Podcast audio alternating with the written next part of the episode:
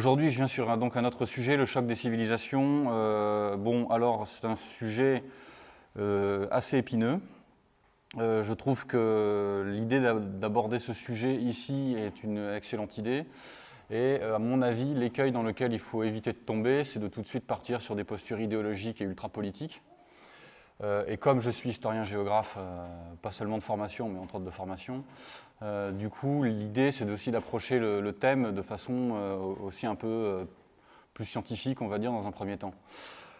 pour faire exactement le contraire de ce que je viens de vous dire, vous voyez dans l'actualité récente qu'on n'arrête pas de nous parler de tout ce qui est lié à l'islam. Je ne pense pas que ce soit un secret, à moins d'être dans une grotte. Mais voilà, donc je voyais sur Boulevard Voltaire euh, l'autre jour, bon, il y a un site qui s'appelle The Religion of Peace, vous excuserez mon accent anglais, je suis un bon français pour ça, euh, qui, répertoriait 30 000 attentats au nom de l'islam depuis 2001, à travers le monde, hein, je précise, et non pas qu'en France. Voilà. Donc, euh, c'est un chiffre qui, est quand même, qui déjà doit nous faire réfléchir, et donc on va essayer de décrypter ce qu'il peut y avoir derrière. Euh, pareil, sur les sites de réinformation, euh, fin juillet, euh, paraissait une liste avec une liste avec vraiment, enfin, c'était un nombre ahurissant d'attentats, d'agressions, etc., commises ou imputées à, l'islam, hein, même si nous on verra comment les choses sont souvent retraitées. bon, et récemment, il y a cette polémique sur le Burkini qui ne cesse d'enflammer la toile entre autres choses, euh, qui n'est pas inintéressante, qui pas inintéressante, et je vais y revenir dans mon propos, vous comprendrez pourquoi. Alors, face à cette question de l'islam, et je vais aussi vous expliquer que le choc des civilisations, justement, ne se limite pas à l'islam, c'est aussi pour, ça que je suis là, euh, il y a trois postures. Alors, il y a une première posture qui est le déni, c'est-à-dire, euh, on refuse de voir qu'il y a une fraction de la population française, on peut considérer qu'ils ne sont pas français, machin, enfin bon, peu importe, il y a une fraction de la population française européenne et mondiale, euh, qui commet des agressions, des attentats, etc., au nom d'une religion qui s'appelle l'islam. Je pense que à peu près ici, tout le monde est conscient de ce phénomène. Mais ce n'est pas forcément quelque chose dont, euh, que tout le monde accepte. Hein. Vous connaissez tous les phases dans le traumatisme, aussi le déni, etc. Et donc il y, a un fort déni. Donc il y a toujours l'idée du pas d'amalgame, euh, c'est-à-dire non, non, c'est pas, pas l'islam ou tous les musulmans sont pas comme ci ou machin, etc. on essaie de trouver tout un tas d'explications qui peuvent être tout à fait compréhensibles. mais voilà, donc non, non, c'est pas l'islam. Euh, aussi, et là je vais peut-être pas d'entrer me faire des amis, il y a euh, toute cette frange euh, issue de l'extrême gauche et qui a basculé dans ce qu'on appelle l'extrême droite, on va faire avec des catégories simples parce que sinon il y a encore demain, euh, donc qui dit non, non, c'est le système qui pousse au choc des civilisations. En réalité, c'est le Mossad qui est derrière les attentats. Euh, c'est pas les, pas les musulmans. On veut nous pousser à faire la guerre contre les musulmans. Euh, c'est pour, euh, c'est pour que le système impose une sorte de, de, projet autoritaire, liberticide, en prétextant que l'islam est un problème, etc., etc. Bon. Et donc cette idée qu'on utilise l'islam comme un prétexte, comme on a pu utiliser jadis le communisme, et vu que beaucoup de ces gens ont été jadis communistes, on comprend un peu le fond de la pensée. Alors, beaucoup de ces mouvements viennent, à l'origine de la cause palestinienne. Alors, je ne rejette pas du tout le fait que euh, notre État, notre système utilise euh, ce qui se passe au niveau de l'islam pour effectivement restreindre nos libertés. On pourra d'ailleurs en discuter dans les, questions, mais ce n'est pas parce qu'ils font ça que ça signifie qu'il n'y a pas vraiment des gens qui, au nom de l'islam, sont, sérieux et font vraiment les choses pour défendre leur propre cause, sans qu'il y ait des manipulations, des complots, enfin tout ce qu'a expliqué euh, Georges Foltin-Tracol tout à l'heure. Euh, autre posture aussi qui, existe, c'est l'indifférence. Hein. On, est aussi surpris de voir qu'il y a des gens qui sont totalement indifférents euh, à ce qui se passe. Euh, il n'y a pas beaucoup de réactions. on a l'impression, enfin voilà, on puis on assiste à des trucs un peu bizarroïdes. Je suis terrasse, j'ai vu passer sur une fois sur Facebook. voilà, enfin des trucs, voilà, l'indifférence, c'est-à-dire que on tue 130 personnes à Paris. Euh, enfin, je ne sais pas depuis la guerre d'Algérie quand est-ce que c'est arrivé en France, mais euh, c'est un truc.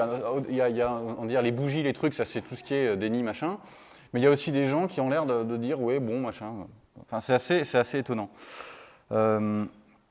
mais en fait, ça s'explique assez facilement parce que bon, déjà les Français sont plus en état de guerre depuis 14-18, hein, ça on en reparlera. Euh, et euh, parce que euh, la France les Français sont habitués à avoir un État très fort qui s'occupe d'eux. Hein. Ce que j'appelais l'an dernier l'état papa et l'état maman dans mon, truc, dans mon allocution sur le capitalisme.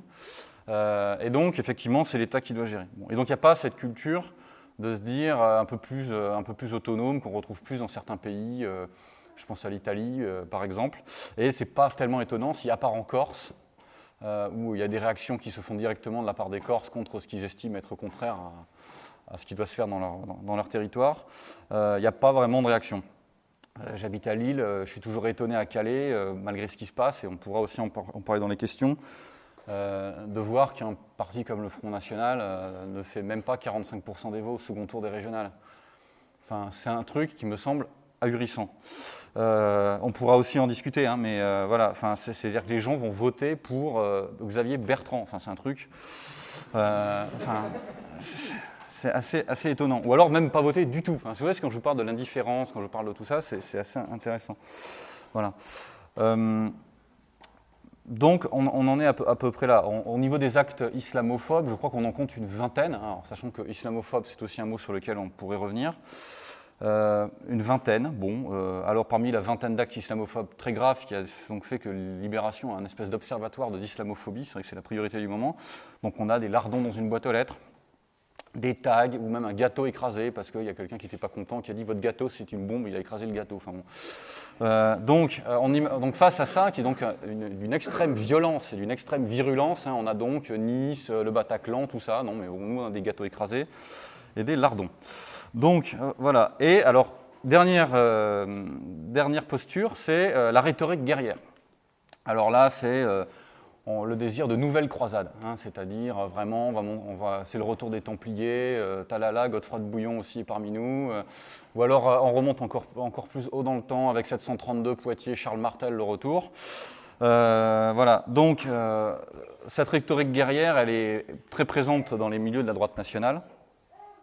Et elle peut poser, elle est compréhensible, hein, mais elle peut poser aussi un certain nombre de problèmes si elle n'est pas faite de façon intelligente.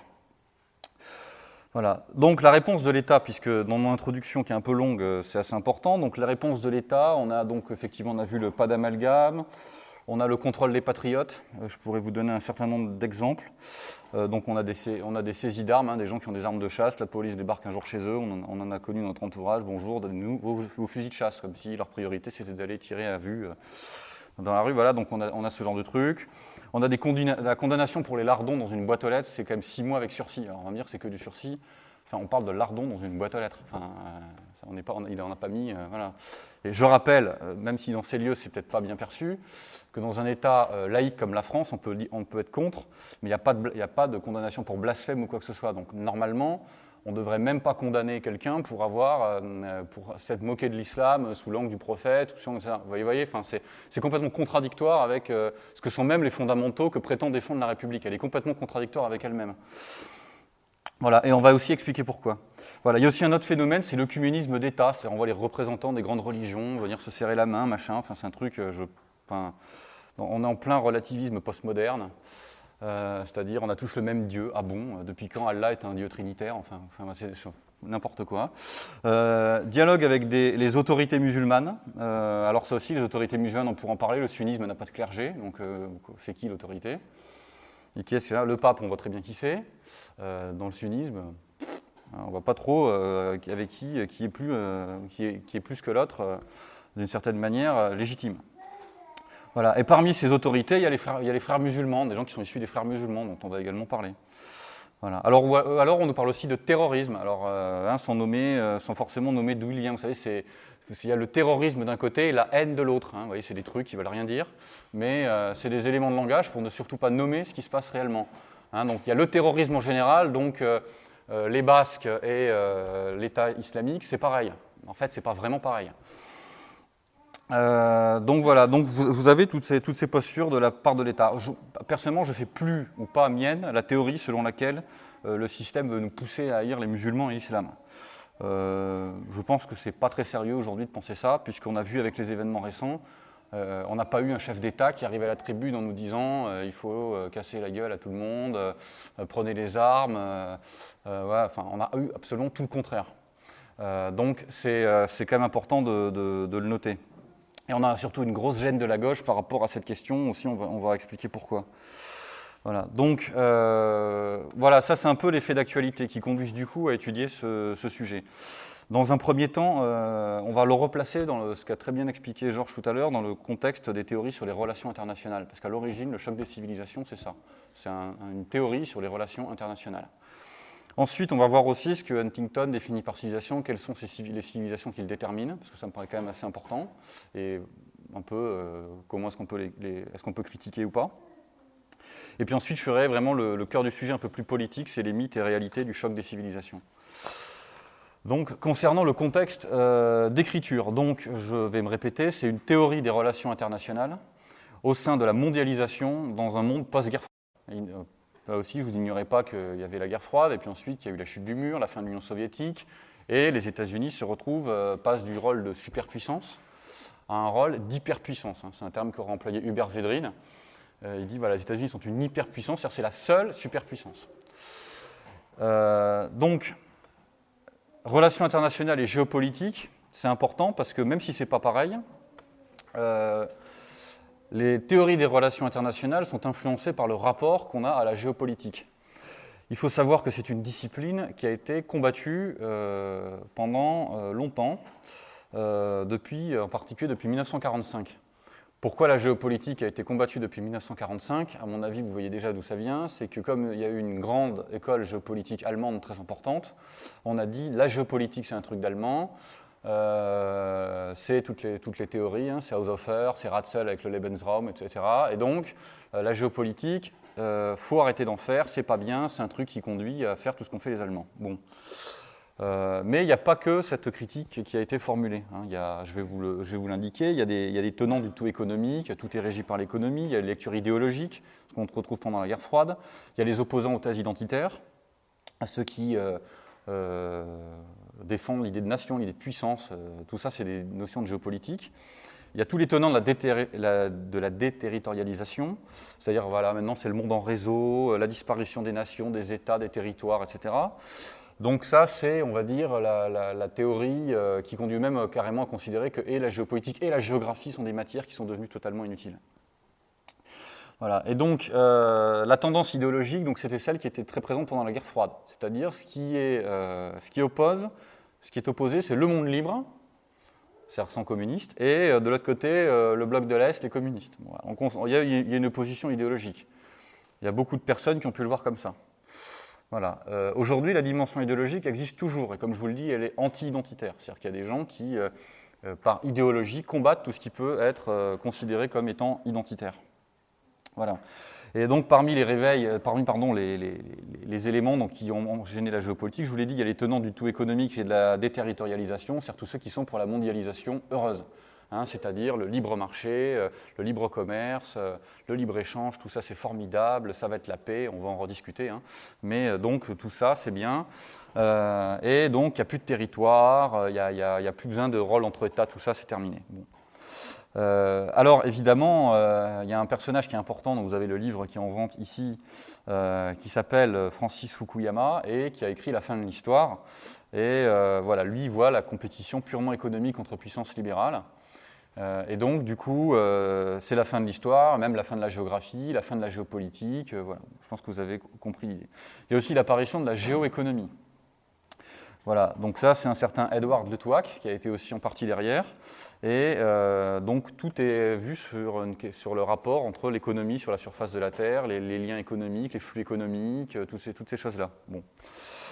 Donc on est dans un monde qui devient euh, purement régi par, ce que j'appellerais l'économisme, c'est-à-dire l'idéologie de l'économie, ce qui était déjà un peu le temps du temps de la guerre froide, puisqu'on oppose les capitalistes et communistes qui sont deux idéologies qui sont dans l'économisme. Donc d'une certaine manière, ça, ne fait que poursuivre. Voilà. Donc les, relations internationales sont pendant longtemps influencées par des gens qui sont hostiles à la géopolitique, voire même à la géographie euh, en général. Et euh, malgré tout, elles sont quand même toujours, tous les experts en relations internationales, tous, ceux qui vont travailler dans les cabinets ministériels, par exemple des affaires étrangères ou des armées ou ainsi de suite, sont quand même confrontés à cette question de la puissance. C'est-à-dire que même si euh, la puissance est un gros mot pour certains, en fait, bah, c'est toujours une question qui se pose de façon lancinante. Euh, par exemple, vous avez Paul Kennedy aux États-Unis.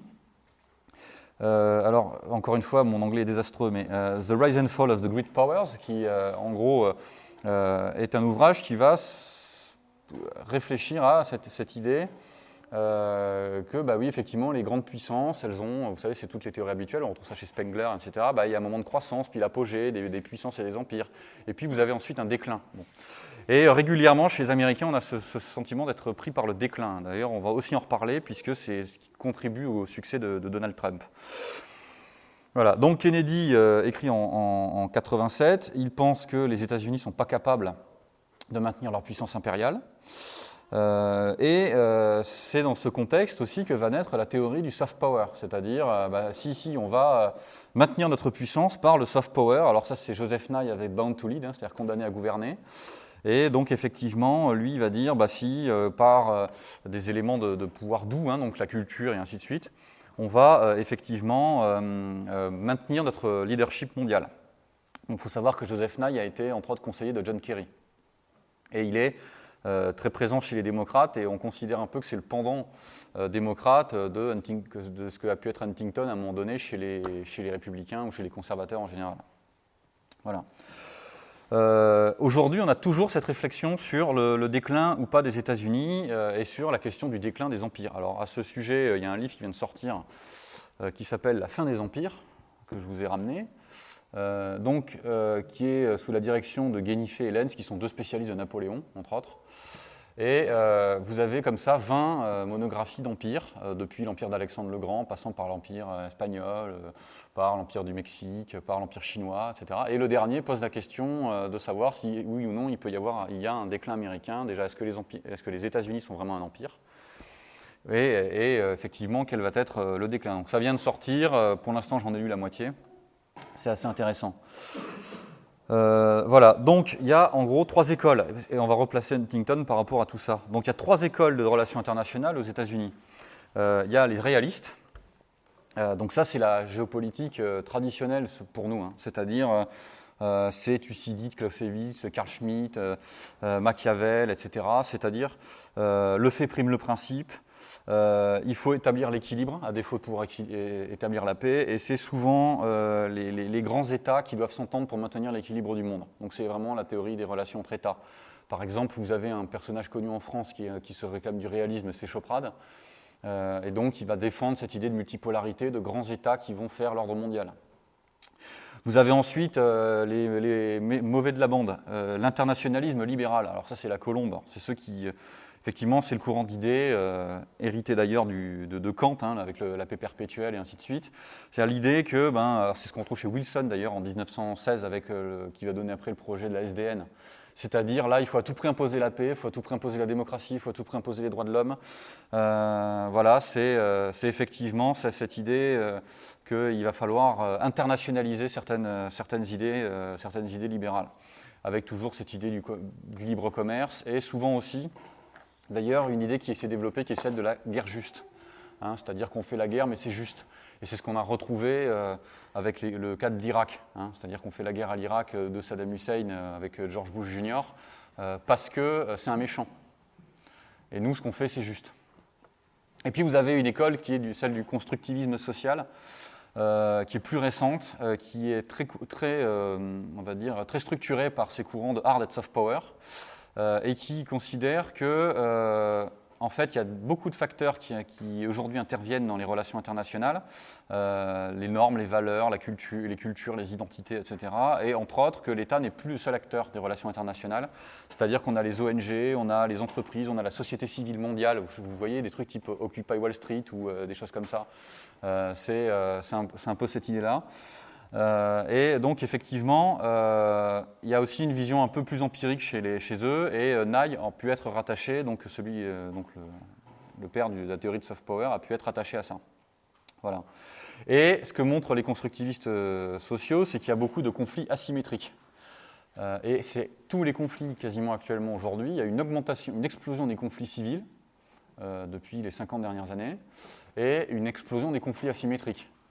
C'est-à-dire qu'il y a énormément de, territoires où ce n'est pas l'État qui fait la guerre à un autre État, mais c'est euh, euh, des milices, euh, des, gens, on sait pas trop qui. je ne vous parle pas forcément de mercenaires privés. Hein. mais des rebelles. Hein, on vous dit des rebelles, enfin des, trucs comme ça. Donc tout, est fait. Il y a beaucoup de, conflits asymétriques et, ou de guerres hybrides ou de choses comme ça. Ce que fait l'État islamique, le, terrorisme par exemple, c'est typiquement ça.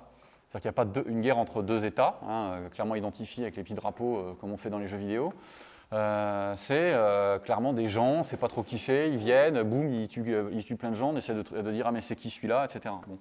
Donc c'est très intéressant parce que du coup les relations internationales ont beaucoup changé et ça a aussi un sens avec notre ami ou pas d'ailleurs Huntington. Voilà. Donc quoi qu'il en soit, la puissance a changé de nature et la, la, théorie d'Huntington va aussi dans cette réflexion-là. L'autre auteur qui connaît un certain succès, c'est Brzezinski, avec le grand échiquier.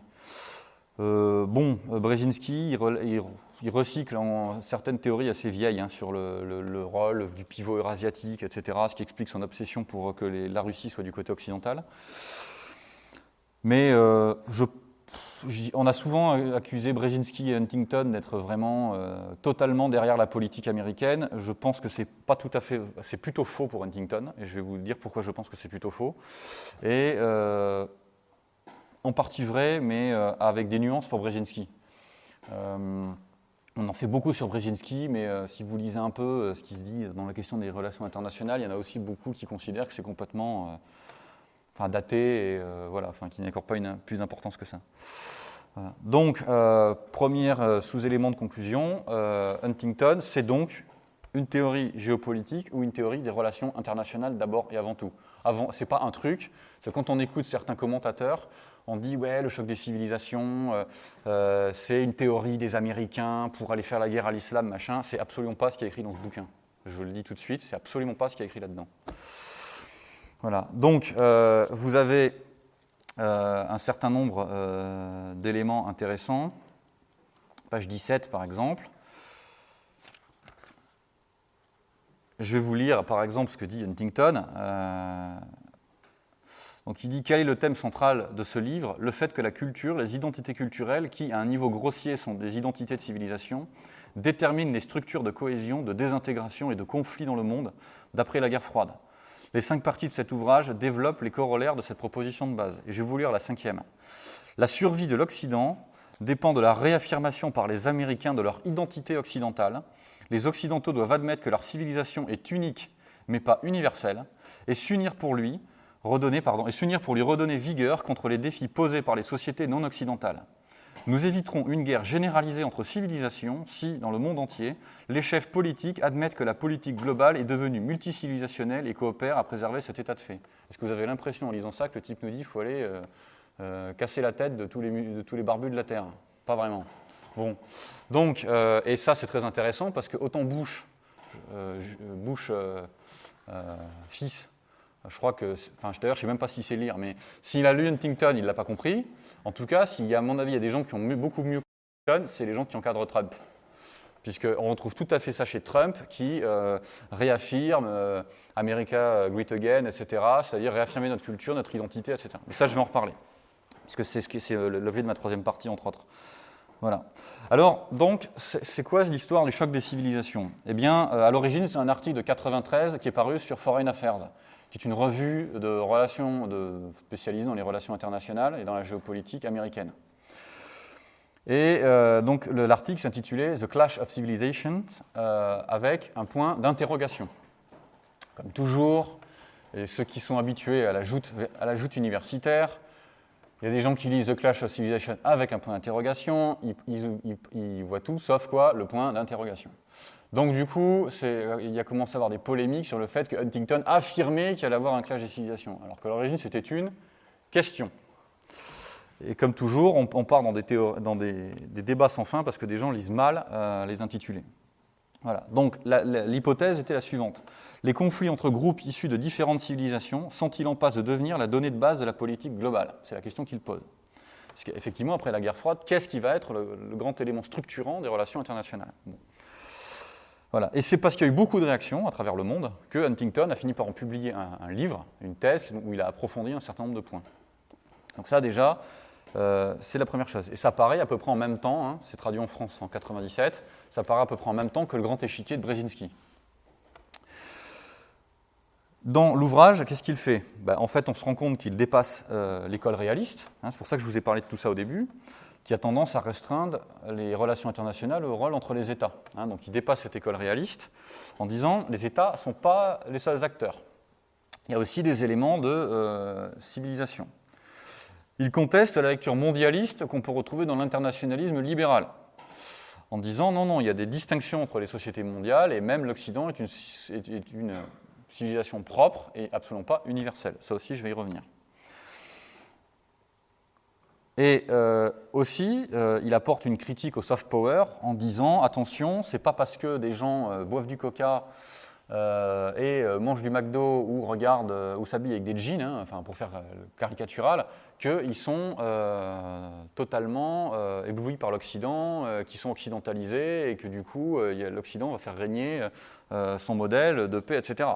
on a quand même vu dans les profils de ceux qui menaient des attentats euh, des gens qui étaient, euh, qui étaient euh, certes, qui étaient aussi peut-être très dans le bain d'une certaine société occidentale, ça ne les a pas empêchés à un moment donné de commettre un attentat au nom de l'islam. Ça aussi c'est intéressant. Et d'une manière générale, on le voit avec l'État islamique, etc., il n'y a aucun scrupule pour les, islamistes à manier des éléments totalement occidentaux, mais pour servir leur propre soupe. Voilà. Donc ça c'est aussi important. Parmi les, civilisations, donc on va, on va, arriver dans notre partie 2, donc ce que dit Huntington, c'est la chose euh, suivante. Le monde d'après la guerre froide comporte 7 ou 8 grandes civilisations. Bon, en fait, il y en a plus. Les affinités et les différences culturelles déterminent les intérêts, les antagonismes et les associations entre États. Les pays les plus importants dans le monde sont surtout issus de civilisations différentes.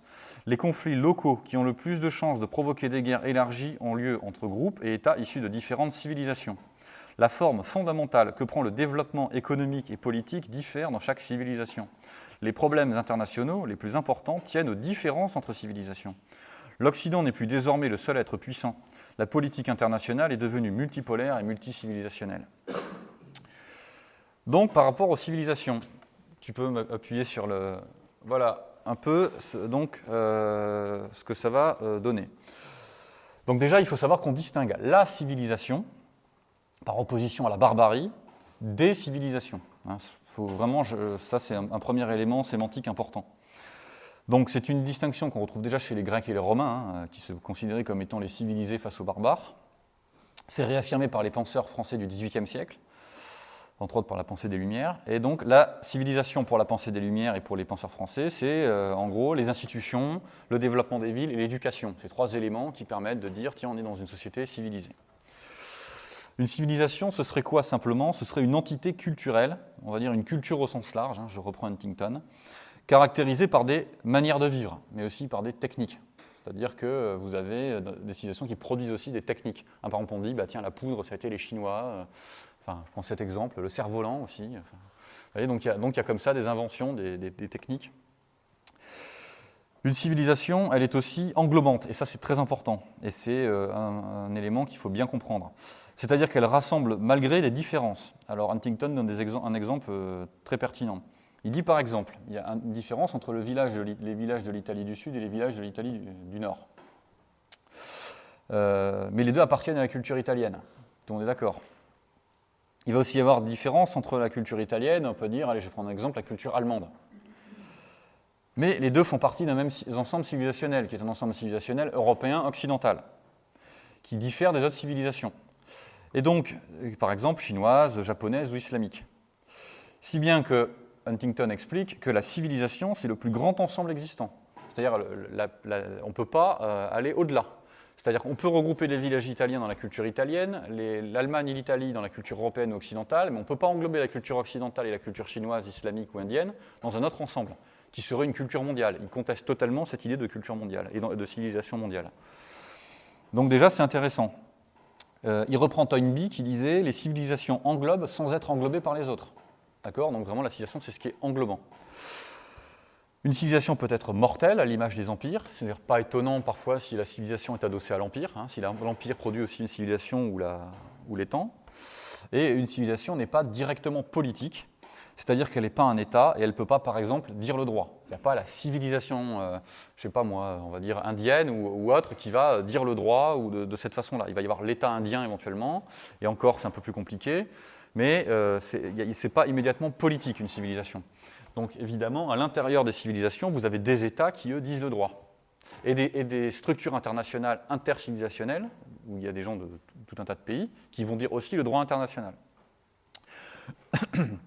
Donc on a ces civilisations. vous avez chinoise, japonaise, hindoue, islamique, orthodoxe, occidentale, latino-américaine, africaine. Alors euh, quand Huntington présente euh, les civilisations dans euh, le livre, il oublie de mentionner orthodoxe. En fait, il en parle sans la présenter dans le livre, directement dans le chapitre qui est dédié. Et c'est pareil pour la bouddhiste. Il pose la question, mais elle n'est pas immédiatement affirmée. autre civilisation qu'il conteste et qu'il ne présente pas, c'est la civilisation juive. Donc là aussi, c'est aussi une réponse dans un débat euh, scientifique et dans un débat d'experts savoir est-ce qu'il existe une civilisation juive, est-ce qu'on rattache euh, les latino-américains aux occidentaux, parce qu'il y a des écoles qui disent que euh, la, civilisation latino-américaine, ça fait partie de la civilisation occidentale, parce qu'ils sont catholiques, parce qu'ils parlent espagnol, parce qu'ils parlent portugais, etc. Donc, du coup, ça fait partie de la civilisation occidentale. D'autres disent, ben non, parce qu'il y a d'autres éléments de, différenciation qui font que les latino-américains sont différents des occidentaux. Euh, au sens classique, hein, c'est-à-dire Europe, Amérique du Nord, Australie, Nouvelle-Zélande, etc. Donc, euh, vous voyez que derrière cette théorie, il y a beaucoup d'incompréhensions qui se euh, nouent. Hum, par exemple, quand on voit ça, première réaction, et j'en ai été moi-même victime hein, quand j'étais beaucoup plus jeune, je disais Ah oui, mais Huntington, il nous parle de la civilisation islamique, ah ouais, mais bon, il ne voit pas que dans l'islam, il y a aussi des divisions. En fait, si, il le voit très bien puisqu'il l'explique. Donc, il explique qu'à l'intérieur de la civilisation islamique, il y a des sous-cultures ou des sous-civilisations. Il cite euh, arabe, turc, personne ou, malaise. Donc, il, dit bien qu'il y a une distinction même au sein de l'islam. Voilà, donc ceux qui vont vous écrire Huntington, il n'a rien compris, l'islam est divisé, en fait, c'est eux qui n'ont rien compris Huntington, hein, pour faire simple. Voilà, je vous donne un exemple. Euh, Arabie Saoudite, Iran. On va dire que c'est deux pays qui s'aiment pas vraiment. L'un est le grand pays euh, sunnite de tendance wahhabite hein, ou salafiste, l'autre est le grand pays chiite. Euh, oui, mais voilà, quand il s'agit de refuser l'occidentalisation, quand il s'agit d'islamiser les sociétés, quand il s'agit de s'opposer géopolitiquement à Israël, les deux sont à l'inverse plutôt d'accord. Parce que justement, bah, il y a des éléments de civilisation qui parfois dépassent leurs antagonismes. Euh, d'ailleurs, le terme d'islamophobie, on dit souvent l'islamophobie. L'islamophobie, c'est un concept qui a été popularisé aussi par les partisans de l'ayatollah Khomeini, donc de la révolution iranienne.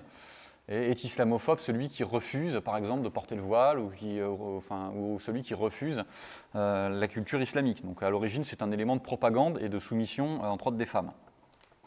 Et je vais aussi revenir sur la question des femmes. Voilà.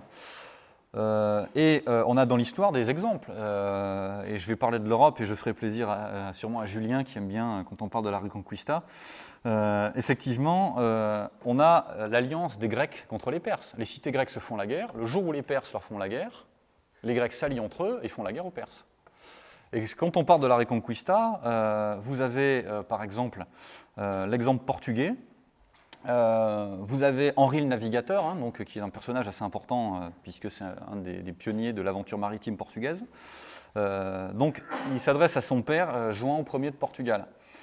Et au moment avant de s'emparer de, de Ceuta, de, de, partir dans la campagne pour Ceuta, et il dit à son père Il ne serait pas concevable de renoncer à la guerre contre les infidèles, parce que de cette guerre pourrait résulter un avantage pour le roi de Castille, car les morts sont les ennemis naturels et les Castillans seulement des ennemis occasionnels. Donc ça veut très bien dire ce que ça veut dire, c'est que si nous, Portugais, on aurait un désintérêt en tant qu'État à, avantager les Castillans en allant prendre Ceuta par exemple, malgré tout, vaut mieux euh, combattre l'ennemi naturel qui est l'infidèle, le mort, le musulman, etc., que les Castillans, qui sont en fait des ennemis euh, de, de, circonstances, qui sont en fait un autre État avec qui on est en concurrence. Et ça, c'est extrêmement intéressant. Vous avez un autre exemple qui est l'Italie. L'Italie va mettre un peu euh, sous le boisseau ces, tensions euh, au 15-16e siècle en raison euh, de l'offensive des Ottomans. Donc, d'une certaine manière, face aux Ottomans, il va aussi y avoir des, comme ça des conflits qui vont un peu s'atténuer pour leur faire la guerre. Mais vous avez aussi le contre-exemple dont on n'est pas fier chez nous, c'est François Ier. qui va effectivement s'allier avec Soliman. Mais bon, ça, on va dire que ça fait partie des ensembles de notre histoire. Voilà. Donc, aussi, autre élément euh, qu'il faut enlever, enfin, d'ambiguïté qu'il faut dissiper concernant Huntington. Huntington précise que sa théorie est valable à un temps T. Il ne veut pas en faire une grille de lecture historique absolue. Huntington ne nous explique pas que depuis l'histoire de début de l'humanité, il y a un choc des civilisations, que les civilisations sont toujours en train de se combattre, etc. etc. Non, il dit après la, guerre froide et pour la période qui s'ouvre, et pendant peut-être, on va dire, le 21e siècle, euh, cette théorie peut être une théorie opérative, une théorie qui va être intéressante pour nous, pour comprendre les, relations internationales. Voilà. Mais il dit que ça pourra ne plus être valable à un autre moment. Euh, voilà. Et il s'appuie entre autres sur la multiplication euh, des ensembles, on va dire, continentaux ou régionaux au, sens euh, au sens où on peut prendre ce terme parfois un peu ambigu en géographie et de régional.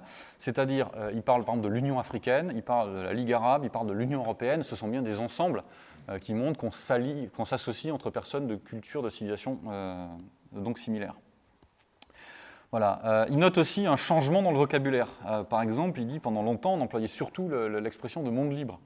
Eh bien, progressivement, cette expression disparaît euh, elle était assez idéologique, mais elle est assez intéressante, euh, au profit de Occident. Et les journaux vont progressivement employer le terme d'Occident. Occident, Occident, on parle des Occidentaux, de l'Occident. Les autres nous désignent comme étant les Occidentaux, etc. Euh, etc.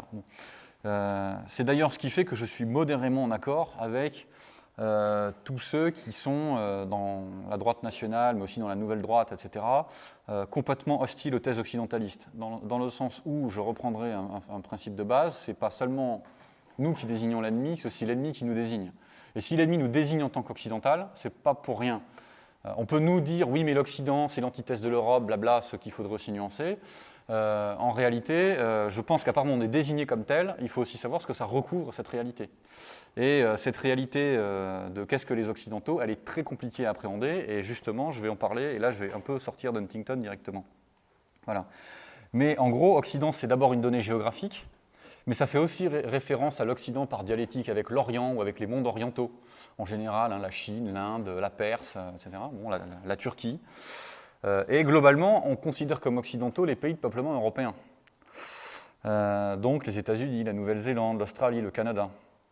Donc pour faire simple, ce qui est très intéressant, c'est que l'Occident médiatique, hein, c'est une expression que j'emploie souvent, dans enfin de plus en plus dans mes articles, il y a un Occident médiatique qui est l'Occident mondialiste, hein, c'est-à-dire les idées mondialistes, euh, enfin tous ceux que vous voyez à la télé en général, le BHL, etc., qui se revendiquent de l'Occident, mais qui sont en fait le contraire de, ce que raconte Huntington, puis qui sont pour une culture universelle. Or, Huntington euh, pense que ça n'existe pas. Euh, mais dans le, regard des autres, l'occidental, c'est généralement, je vais employer un gros mot, le blanc.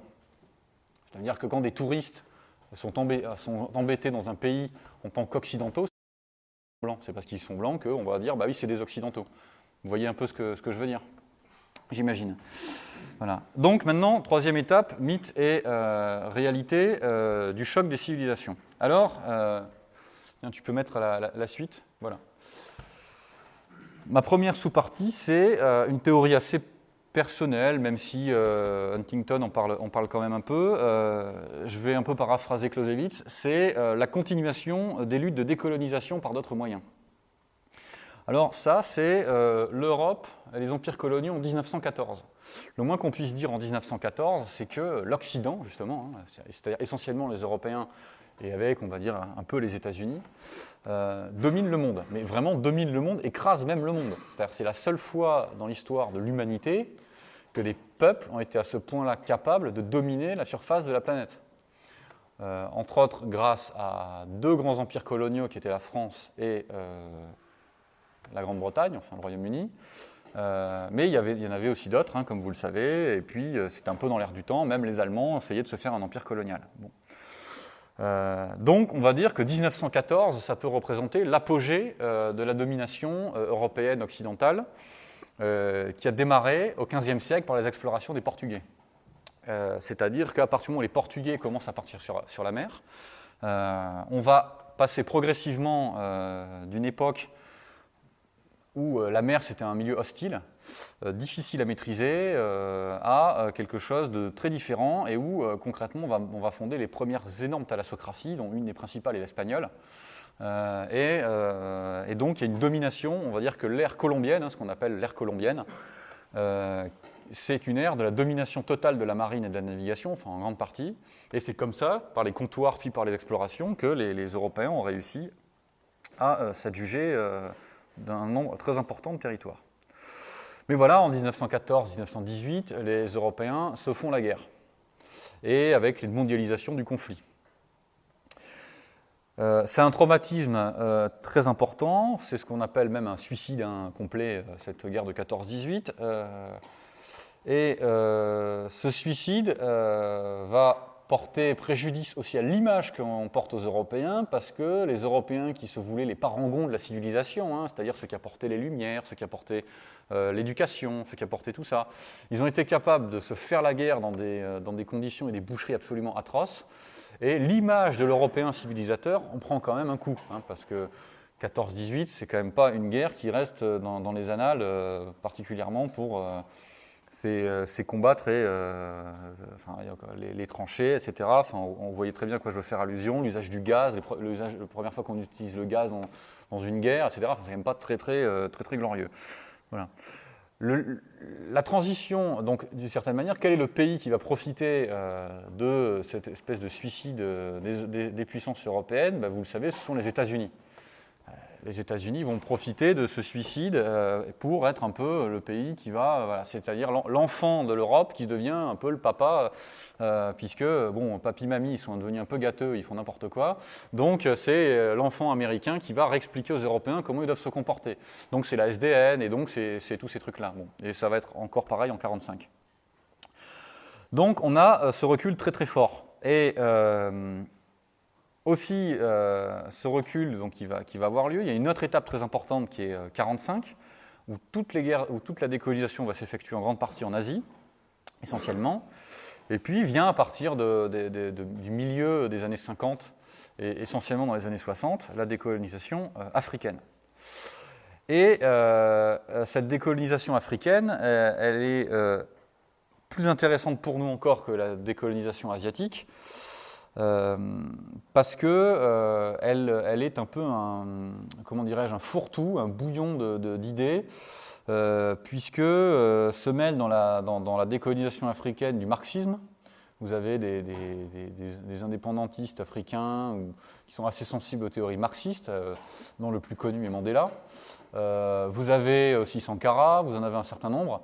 Euh, vous avez bien évidemment une certaine passion pour, aussi pour le socialisme, hein, puisque Kadhafi va, être, euh, va développer un socialisme arabe, puisque vous avez même à l'origine dans le, dans le, FLN algérien, dont je vais reparler, euh, vous avez également l'idée d'un État socialiste. vous avez après en Égypte avec Nasser, pareil, un socialisme arabe, etc. Donc vous avez comme ça, mais en même temps avec une dimension arabo-islamique très prononcée. Euh, donc il y a aussi une réaffirmation de l'islam comme étant un élément de culture et d'identité propre à ces peuples. Et euh, pour une partie euh, des tiers-mondistes, qu'ils soient d'extrême gauche ou d'ailleurs d'extrême droite, hein, pour prendre des catégories simples, d'une certaine manière, l'islam, ça paraît vite comme la religion du tiers-monde, la religion de la lutte contre les puissances impérialistes, euh, donc, d'une certaine manière, euh, il y a un peu une, ça, une, sorte, de lien qui, un peu bizarroïde qui se fait entre un certain islam, parce qu'il faudrait les, segmenter, entre un certain islam et le socialisme. Euh, comme vous avez des rapprochements qui ont pu se faire en Amérique latine entre une partie du christianisme et le marxisme et le socialisme, ce qui donne la théologie de la libération. donc voilà, vous avez comme ça un peu une hybridation entre la religion et le marxisme et le socialisme dans un but de s'émanciper des puissances occidentales. Et, donc, euh, c'est vraiment euh, cet objet-là qui est là. Et c'est ce qu'on retrouve dans la pensée politique française depuis les années 60-70. C'est-à-dire, euh, l'islam, pour parler de lui, c'est la religion des pauvres, c'est la religion des exclus, c'est la religion de ceux qui sont victimes du racisme. donc, d'une certaine manière, celui qui attaque l'islam, attaque des pauvres, attaque des exclus, attaque des marginaux, et euh, attaque euh, des gens au nom de la domination du blanc, occidental qui veut écraser les autres peuples, etc. D'où la difficulté pour une partie d'extrême gauche euh, à attaquer de front la question de l'islam. parce que très clairement, il y, a, une espèce de relation un peu bizarre qui s'effectue.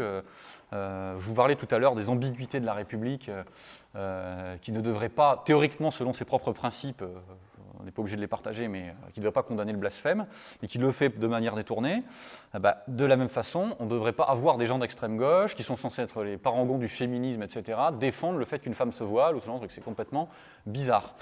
Ben, en fait, on comprend bien euh, un peu ce, lien. Euh, pour voir un peu ce lien de, décolonisation par d'autres, enfin pardon, de la lutte de décolonisation par d'autres moyens, on a l'exemple typique de l'État islamique.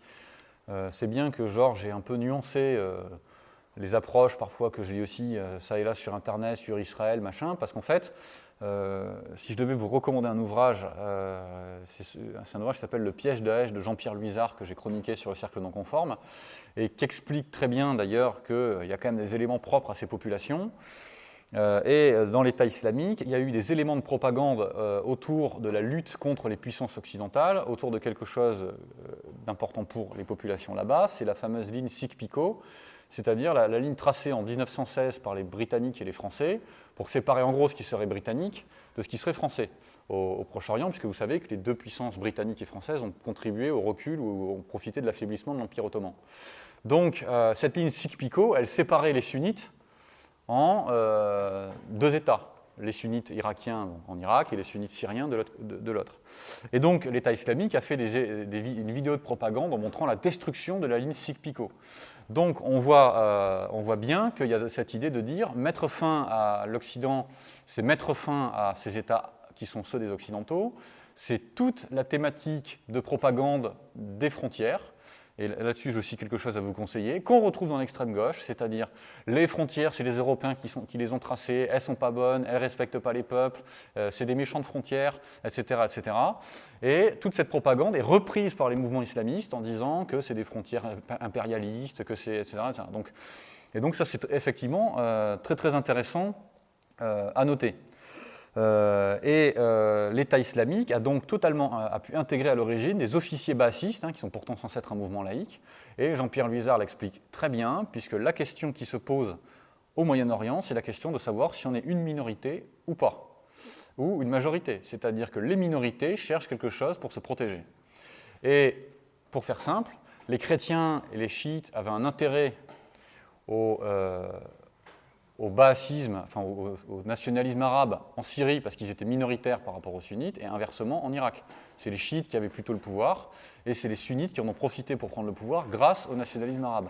À partir du moment où les Américains sont intervenus, qu'ils ont redonné le pouvoir aux chiites, puisqu'actuellement c'est les chiites qui sont au pouvoir en Irak, qu'ont fait des, fractions importantes du sunnisme et du sunnisme baassiste de Saddam Hussein, et eh bien ils sont allés dans l'État islamique parce que c'est ce qui garantissait un statut supérieur aux sunnites un statut de domination.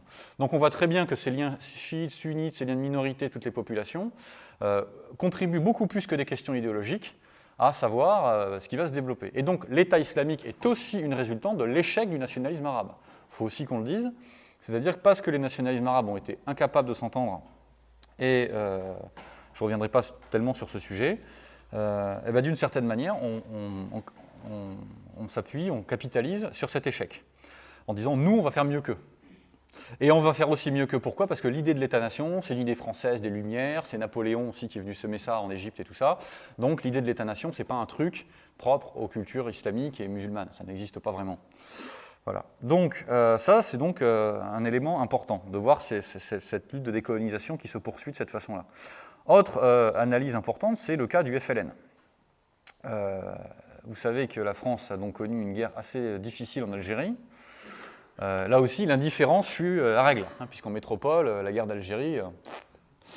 voilà. Donc, sauf que pour les gens là-bas, ils ont bien compris ce que ça signifiait. Et il est très intéressant de voir, est-ce que tu peux juste m'avancer les diapos? Alors, pas celle-là, mais l'autre, voilà, celle-là. Il est très intéressant de voir ce que disait Boumedienne en 1974. Alors, qui est Boumedienne Boumedienne, c'est un colonel de l'ALN, hein, c'est-à-dire l'armée de libération nationale, qui est l'armée, on va dire, liée au FLN. Euh, et euh, Boumedienne va en 65 prendre le pouvoir par un coup d'État hein, euh, en Algérie et instaurer la République algérienne, islamique algérienne, qu'on connaît aujourd'hui avec la mainmise du FLN, avec la corruption endémique, etc. Et Boumedienne, en 74, disait ceci Le monde actuel est un monde injuste, c'est un monde qui a été créé sans nous. Aujourd'hui, nous existons et nous contestons ce monde. Nous sommes en train de contester ce monde. Ce n'est pas notre monde. Nous voulons créer un monde nouveau et auquel nous, c'est-à-dire les pays du tiers-monde, participons à sa construction, à sa reconstruction. En Afrique, en Amérique latine, en Asie, les gens sont décidés à aller de l'avant. Ce n'est qu'une question de temps. Notre monde, c'est-à-dire le monde des sous-développés, des pauvres, ce monde a pris conscience d'une chose, c'est que l'autre monde ne peut pas se passer de nous.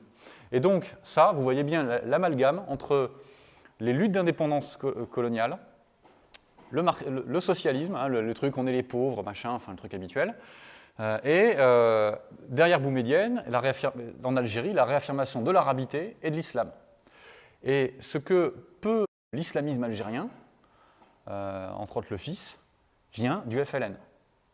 Et pour certains, le FLN, euh, c'est-à-dire le fait d'avoir bouté hors de, hors de, oui, hors de France, j'allais dire, mais hors d'Algérie, euh, les Français, euh, c'était pour certains une première étape pour se débarrasser des Occidentaux. Mais quand on s'est débarrassé des Occidentaux au sens de la domination politique et de, l'État, ensuite on peut tout à fait progressivement s'en débarrasser sur des éléments culturels, sur des éléments d'institution, sur des sur des valeurs, sur tout un tas de choses comme ça. Et c'est exactement la, courbe qui a suivi l'Algérie jusqu'aux années 90, euh, époque où, là, pour le coup, le FLN a dû euh, mettre un terme à euh, la tendance islamiste, puisqu'il y a eu clairement l'annulation des élections quand les islamistes les ont remportées. Alors, c'est aussi des questions de rivalité sûrement entre, entre personnalités, hein, parce qu'on n'est pas dans des États D'ailleurs, le sommes-nous, nous aussi, mais on est aussi dans des questions peut-être de rivalité politique. Voilà. Mais euh, donc, il faut bien comprendre cette, idée. Donc, du coup, c'est une transition aussi pour euh, dire quoi? Ben, dans, un, deuxième second point, que euh, c'est un choc, ce choc des qui est essentiellement entre l'Occident et le reste du monde, mais qui ne se limite pas au monde musulman. Voilà, et euh, ça, c'est euh, effectivement euh, important. non seulement il ne se limite pas au monde musulman, puisque on a les mêmes phénomènes en Amérique latine. On va parler du chavisme. Hein, Georges parlait d'Hugo Chavez tout à l'heure. Alors, le Venezuela, c'est un désastre sur le plan économique, mais les éléments de rhétorique d'Hugo Chavez, c'était euh, comme ça, contre les Occidentaux, etc. etc. Bon, il faut savoir qu'un des effets collatéraux de cette rhétorique anti-occidentale, ça a été l'augmentation de la criminalité à l'encontre des touristes occidentaux au Venezuela. Donc, euh, donc on, a, on, a, effectivement ce phénomène euh, général et on le voit avec la Chine, on le voit avec l'Inde et, et, tout ça. Alors ça pose la question de savoir rejet total ou partiel de l'Occident. Euh, donc il y a euh, trois, euh, trois, lignes en général, et dont parle Huntington. il y a le rejet total de l'Occident, c'est-à-dire rejet à la fois de la modernisation et de l'occidentalisation. Il y a ce qu'on pourrait qualifier de voie kémaliste, c'est-à-dire à la fois adhésion à la modernisation et à l'occidentalisation. Donc ça, c'est ce qui s'est passé dans la Turquie, de, la Turquie kémaliste et de Mustafa Kemal, et c'est exactement ce contre quoi combat Erdogan en ce moment. Euh, puisque après il y a une voie réformiste qui serait euh, une modernisation sans occidentalisation. Et c'est exactement ce que fait Erdogan aujourd'hui, c'est-à-dire que la société turque peut continuer à être en partie moderne par des éléments techniques, mais il va combattre petit à petit l'occidentalisation. Euh, voilà, euh, le nationalisme turc est en train de changer de nature, la question de la laïcité, beaucoup de choses sont euh, battues en brèche, sur les femmes encore une fois. voilà, donc d'une certaine manière, tout ça. Et ça, c'est une ligne qu'on retrouve un peu chez les frères musulmans. C'est-à-dire que on va accepter de plus en plus les frères musulmans, qui étaient un mouvement qui s'est beaucoup développé en Égypte à partir des années 1920, mais qui a surtout été important depuis, on va dire, les années 70. Euh, c'est un mouvement qui va, euh, à l'origine, s'opposer à la domination occidentale et aux idées apportées par les Occidentaux. Mais les frères musulmans aujourd'hui sont en train de comprendre qu'ils peuvent prendre une part de l'Occident, c'est-à-dire sa modernité, sans pour autant en accepter les valeurs. Puis après, on va se questionnera sur savoir quelles sont les valeurs. C'est fait exprès que ce soit la fin.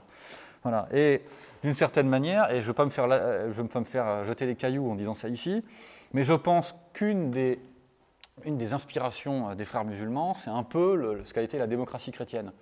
C'est-à-dire, évidemment, même si c'est très très différent, puisque la démocratie chrétienne était, le christianisme était là avant l'apparition de la démocratie moderne, etc., hein, comme vous le savez très bien. Mais c'est de dire, on peut, au nom de la démocratie, de la liberté, de, choses comme ça, euh, défendre euh, notre idée de société qui est une société islamique. Et on voit du coup une manipulation systématique des frères musulmans à se faire passer pour des gens de bien, qui respectent la démocratie. et vous avez des, exemples assez importants, puisque par exemple, un personnage qu'on voit de temps en temps qui est Tarek Oubrou, qui est le, recteur, je crois qu'on dit, de la grande mosquée de Bordeaux, euh, avec qui euh, copine parfois notre, euh, un des leaders des Républicains qui est Alain Juppé. Tarek Oubrou est lié aux frères musulmans. et vous avez des trucs assez hallucinants. par exemple, vous avez le collectif contre l'islamophobie en France, qui est dirigé par un, certain Marwan Mohamed, et qui a vu ses campagnes être financées par la fondation Soros, par l'Open Society Institute de Soros. Euh, et qui a, euh, publié aussi des études auprès de l'Union européenne dans des, dans des, on va dire des, des, institutions qui sont euh, là pour étudier le racisme, etc. en Europe. C'est-à-dire qu'il joue sur, le, sur l'antiracisme, sur la démocratie, sur le, vivre ensemble, sur le respect de l'autre, sur la liberté, sur là, pour faire passer leur truc. Et c'est exactement ce qui se passe avec l'histoire du Burkini. C'est-à-dire, mais on est dans un pays libre, on a le droit de porter le vêtement qu'on veut. Euh, pourquoi interdisez-vous ces femmes de porter des burkinis, puisque on est dans, vous, vous dites que vous êtes dans un pays libre et démocratique Nous sommes plus, nous sommes plus libéraux et démocratiques que vous, puisque nous n'empêchons pas ces femmes de faire ce qu'elles veulent de leur corps. Enfin, vous voyez, retourne l'argumentation euh, contre nous. C'est des vrais serpents.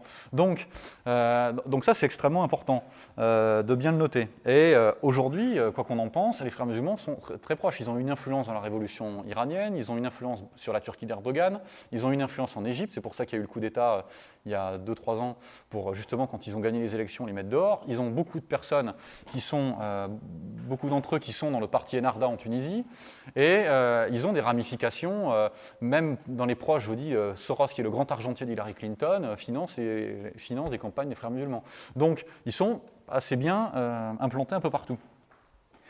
Euh, donc voilà, ça c'est. Et du coup, ça me permet aussi d'apporter un bémol à cette idée de choc des civilisations, etc. C'est qu'en réalité, l'Occident s'est appuyé en grande partie sur les islamistes. Euh, en Afghanistan, pour combattre les soviétiques, euh, en Bosnie, pour combattre les Serbes, euh, au Kosovo, encore une fois, contre les Serbes, euh, en Syrie, contre Bachar el-Assad, pendant, toute une, période, les, Occidentaux, hein, on va dire les, États, enfin, les, chefs, hein, nous on n'y pour rien, mais sauf si on vote un peu pour eux, voilà, on est peut-être un peu responsable, je sais pas. Mais effectivement, eux, n'ont pas hésité à appuyer les islamistes. Choprad avait employé l'expression d'islamérique. Euh, bah, c'est assez vrai. Hein. Euh, n'oubliez pas quand même que la famille Saoud a euh, des grandes connexions avec les États-Unis. Donc, quand on vient nous expliquer que les États-Unis poussent au choc des civilisations contre l'islam, blablabla, c'est un peu plus nuancé que ça, parce que les États-Unis ont mené une politique de destruction systématique des États laïcs et nationalistes au, Proche-Orient et en Afrique du Nord, au profit des islamistes qui sont en général les rebelles. Et là encore, on retrouve cette histoire de la démocratie, puisque les rebelles islamistes vont dire oui, mais ce sont des États autoritaires, et, en fait toute la rhétorique, encore une fois, islamiste et frères musulmans, c'est de la coller sur la nôtre, en disant ce sont des dictateurs, ils nous empêchent de pratiquer notre religion comme on le veut, etc., euh, etc. Donc euh, ce sont d'infâmes euh, despotes, etc. Et donc il y a une convergence de quasiment de dialectique entre les Américains et les islamistes pour dire bah, ça c'est des despotes ils ne respectent pas les libertés, ils sont autoritaires, il n'y a pas de démocratie, etc. etc. Voilà. Donc on voit, euh, on voit tout à fait cette, situation euh, se euh, représenter. Et du coup, on en arrive à la situation suivante. Est-ce que tu peux remonter avant? Parce qu'en fait, voilà. Donc ça, c'est une carte que j'ai fait avec Paint, hein, puisque je n'ai pas encore la possibilité d'avoir des, Enfin, si quelqu'un veut, me le payer, je suis prêt d'avoir des, des, logiciels de cartographie performants hyper chers. Et, donc, euh, j'avais répertorié sur, euh, là-dessus dans un article que j'avais écrit qui s'intitulait euh, Vers un nouvel ordre impérial sans l'Europe, où j'essayais de déterminer qui était en train de se, constituer un peu partout des, nouveaux empires, hein, donc russes, chinois, indiens, américains ou euro-américains. mais pour moi, je, je dissociais l'Europe de tout ça et la formation progressive du califat, où on voit avec les étoiles vertes tous les endroits où on commence à avoir, où on a une implantation très forte des, musulmans sunnites, et progressivement, sur la faillite de certains États, eh ben, la mise en place d'une nouvelle unité qui est l'unité autour du califat. Et pendant une époque, Erdogan a sûrement tenté de jouer la carte de l'État islamique, justement pour apparaître comme étant le nouveau calife euh, donc, euh, des sunnites. Pourquoi? Puisque, pour revenir un peu en arrière, et euh, Jean-Pierre Luizard en parle dans son livre, quel était le grand pays unificateur des musulmans avant que les Européens arrivent? C'était l'Empire ottoman. Et c'était donc les Turcs qui, unifiaient les, musulmans. Et qui les Européens ont fait reculer? Ce sont les Turcs. Euh, et donc, d'une certaine manière, euh, il y a toujours cette idée chez les Turcs euh, néo-ottomans de se dire c'est à nous d'être l'État qui va réunir de nouveau les, musulmans sunnites.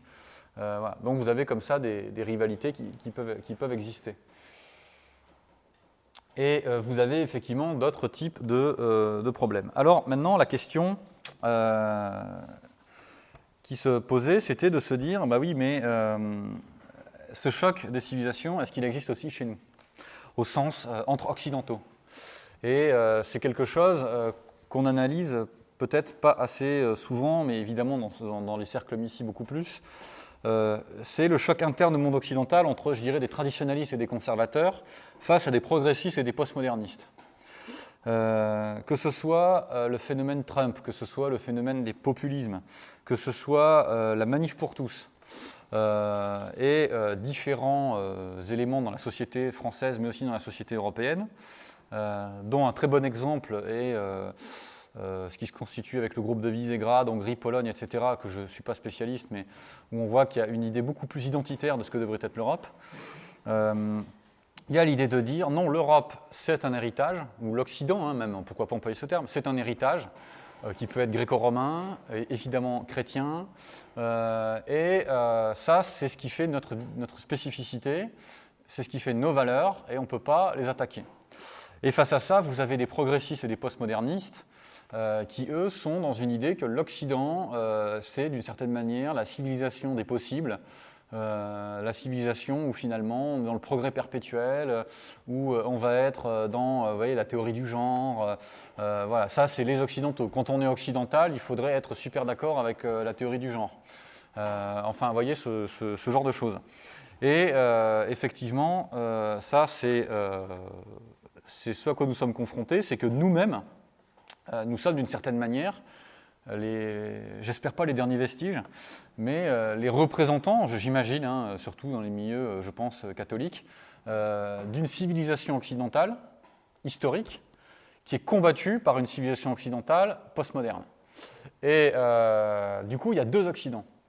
Et un des gros enjeux qui est le nôtre aujourd'hui, c'est justement de se dire que bah, nous devons, nous aussi, sur deux fronts, c'est-à-dire à la fois contre les autres civilisations qui parfois nous attaquent, euh, mais en même temps euh, lutter au sein même de nos propres pays contre des éléments de dissolution euh, de, nos sociétés.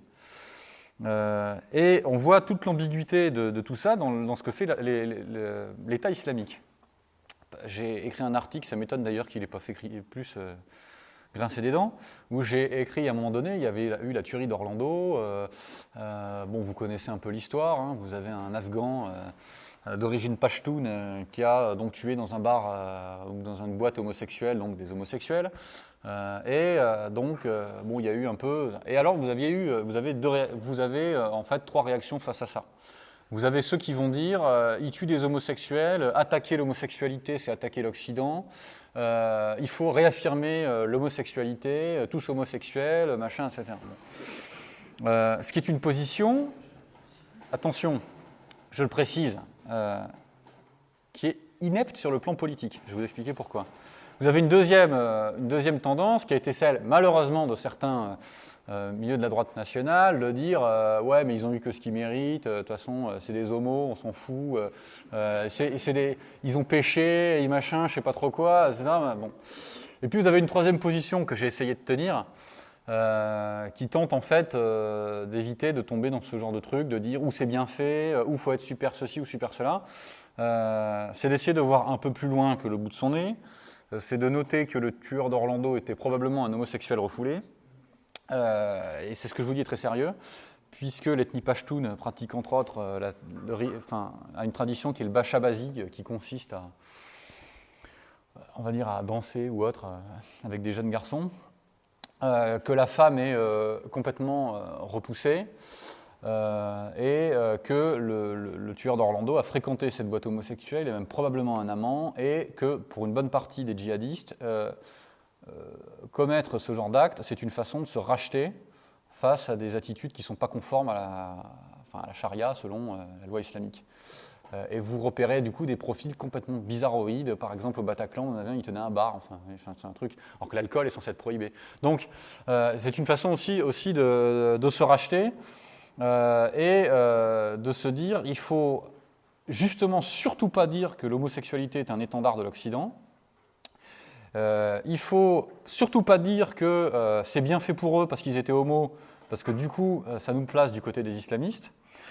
Il faut avoir une position, à mon avis, plus nuancée en disant que nous, on peut considérer, alors peut-être que certains ne seront pas d'accord, mais moi j'ai des positions beaucoup plus, assez politiques, hein, parce que je suis surtout politique, de dire voilà, l'homosexualité est tolérée en Europe, euh, il faut tout autant, euh, d'une certaine manière, euh, il faut accepter que des gens puissent être homosexuels tout en rejetant le lobbyisme gay et tout en rejetant l'islamisme. Et on a encore vu des, propositions stupides sur le burkini en disant tout ça poil. Enfin bon, excusez-moi, mais c'est, moi j'ai, rien personnellement contre la, nudité, mais encore on peut pas être d'accord.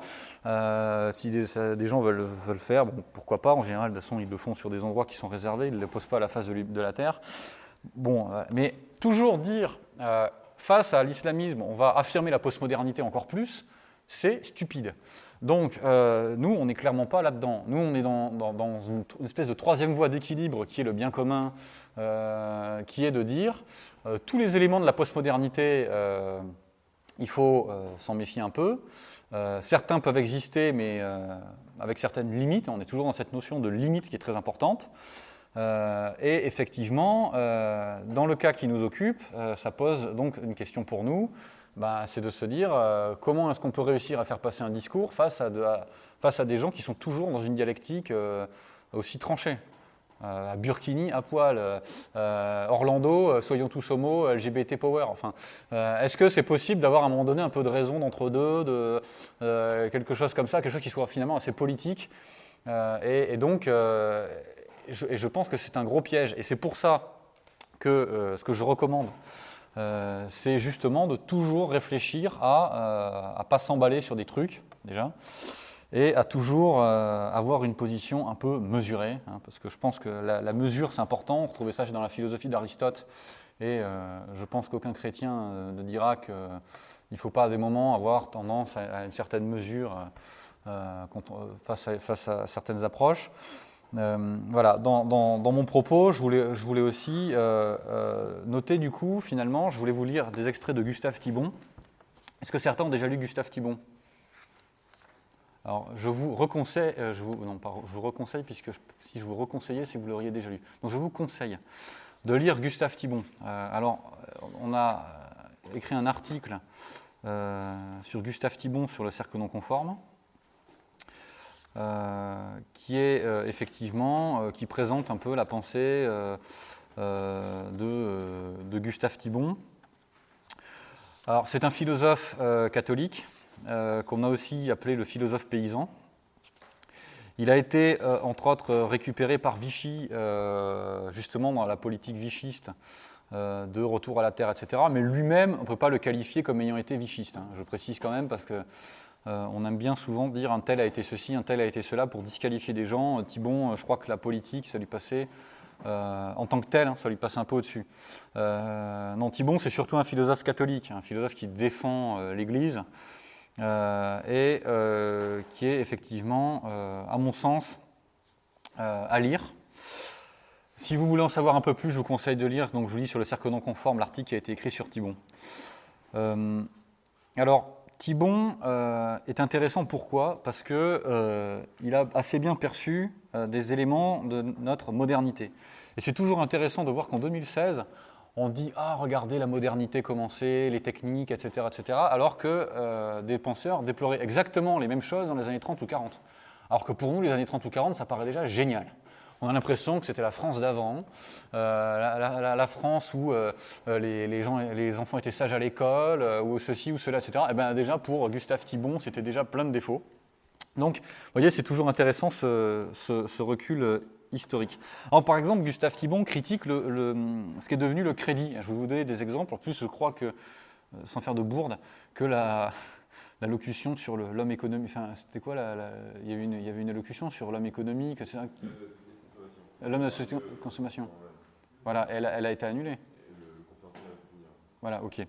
Alors, euh, ce que dit Thibon, par exemple, c'est la chose suivante. On hypothèque l'avenir, on gaspille en achetant à crédit ce qu'on ne possède pas encore. Notre époque connaît en effet ce paradoxe corrupteur d'un crédit très large pour le superflu, qu'on songe aux facilités accordées aux, acheteurs d'une auto, d'un poste, de TSF et tout ce qui est à la radio, tandis que le crédit pour les, choses nécessaires, l'alimentation et le vêtement, a presque entièrement disparu. Donc dès les années, euh, ça, c'est la version 42, je l'ai trouvé chez un bouquiniste, euh, dès 1937-42, euh, c'est cet environnement-là dans lequel il a écrit, Thibon dit regardez, on, autorise le crédit pour acheter des autos, alors qu'on ne permet pas aux gens de voir du crédit pour s'alimenter pour des choses essentielles. Et donc, euh, il dit que c'est quand même assez fou. Alors, vous voyez, quand on dit avant c'était mieux, ben, en fait, lui dit déjà que le verre était dans le fruit. Donc, c'est un premier exemple. Un autre, extrait que je voulais vous lire, c'est dans, dans, le chapitre qui s'intitule Vie urbaine et surmenage affectif. Alors, Thibon dit qui trop, qui trop embrasse mal étreint cela est vrai aussi dans l'ordre des sentiments. Il n'est pas plus possible à un homme de répondre à toutes les excitations affectives que d'apprendre toutes les sciences ou de faire tous les métiers. Or, quel spectacle nous offrent les milieux urbains modernes? Les excitations de tout ordre y sont fantastiquement multipliées. Une tension permanente est nécessaire pour évoluer dans la rue. Les affiches, les journaux, la TSF, le cinéma apportent constamment à l'individu les échos du monde entier et viennent irriter son ambition, sa sexualité, sa gourmandise, etc. L'âme éclaterait si elle devait réagir profondément à chacune de ces sollicitations. Instinctivement, pour se sauver, pour conserver un minimum d'équilibre au sein de ce tourbillon endiablé d'excitation, elle nivelle, elle automatise ses réactions. Donc vous voyez, il critique totalement cette société de la pub, cette société déjà de l'excitation constante sur laquelle repose la société de consommation. Et Huntington en parle aussi dans son livre, il dit peut-on vraiment considérer que l'Occident c'est la société de consommation? Est-ce que la culture occidentale, la civilisation occidentale, c'est consommer? Ça paraît un peu léger quand même comme, euh, définition de la, société occidentale et de la culture occidentale. Autre exemple chez Thibon qui est assez intéressant. Et euh, vous allez bien apprécier ce qu'il écrit et vous allez reconnaître du coup euh, qu'il n'est pas catholique pour rien. Tous les hommes peuvent aspirer maintenant aux fonctions supérieures, donc il parle dans le cadre de la démocratie. Pour que cette possibilité ne crée pas dans le peuple un appel d'air corrupteur, il faudrait que les membres des classes dirigeantes aient une existence très dure, une vie où les devoirs et les sacrifices l'emportent de plus en plus sur les privilèges, de façon que l'homme du peuple sente bien qu'il n'aurait rien à gagner, du point de vue de ses intérêts matériels, à se déclasser par en haut. Ainsi seulement, ceux qui monteraient vers les fonctions supérieures monteraient par vocation et non par ambition. Un climat ascétique est d'autant plus nécessaire au sommet de la hiérarchie sociale que ces sommets sont plus, accessibles au peuple. L'Église l'a toujours compris ainsi. Elle est ouverte à tous les degrés de sa hiérarchie, aux prolétaires, mais elle impose à ceux qui aspirent aux fonctions sacerdotales un tel changement de vie et de tels sacrifices que le simple appât des privilèges et des honneurs ne suffit pas. Bon, il met quand même entre parenthèses, sauf dans les périodes d'extrême décadence du clergé. A suscité beaucoup de fausses vocations, donc vous voyez, encore une fois, il dit, voilà, on veut monter dans la hiérarchie, il, faut être il faut avoir une vie ascétique, il faut... Euh, voilà, il ne faut pas y aller pour des privilèges, il ne faut pas y aller pour les biens matériels, il ne faut pas y aller pour tout ça, il faut y aller par vocation, il faut y aller par esprit de service.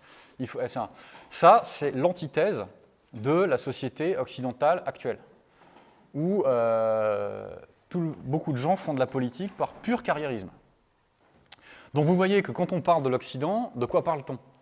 Est-ce qu'on parle des valeurs qui vont être prônées par certains euh, occidentaux, euh, qui vont être des valeurs de respect, de décence commune, qui vont être des valeurs parfois même un peu ascétiques ou de contrôle de la consommation Il y a beaucoup de gens qui fonctionnent comme ça. Euh, ou est-ce que l'Occident, c'est la profusion de pubs, de médias, d'émissions télé débiles, etc. donc on est vraiment dans ce, dans, ce phénomène-là.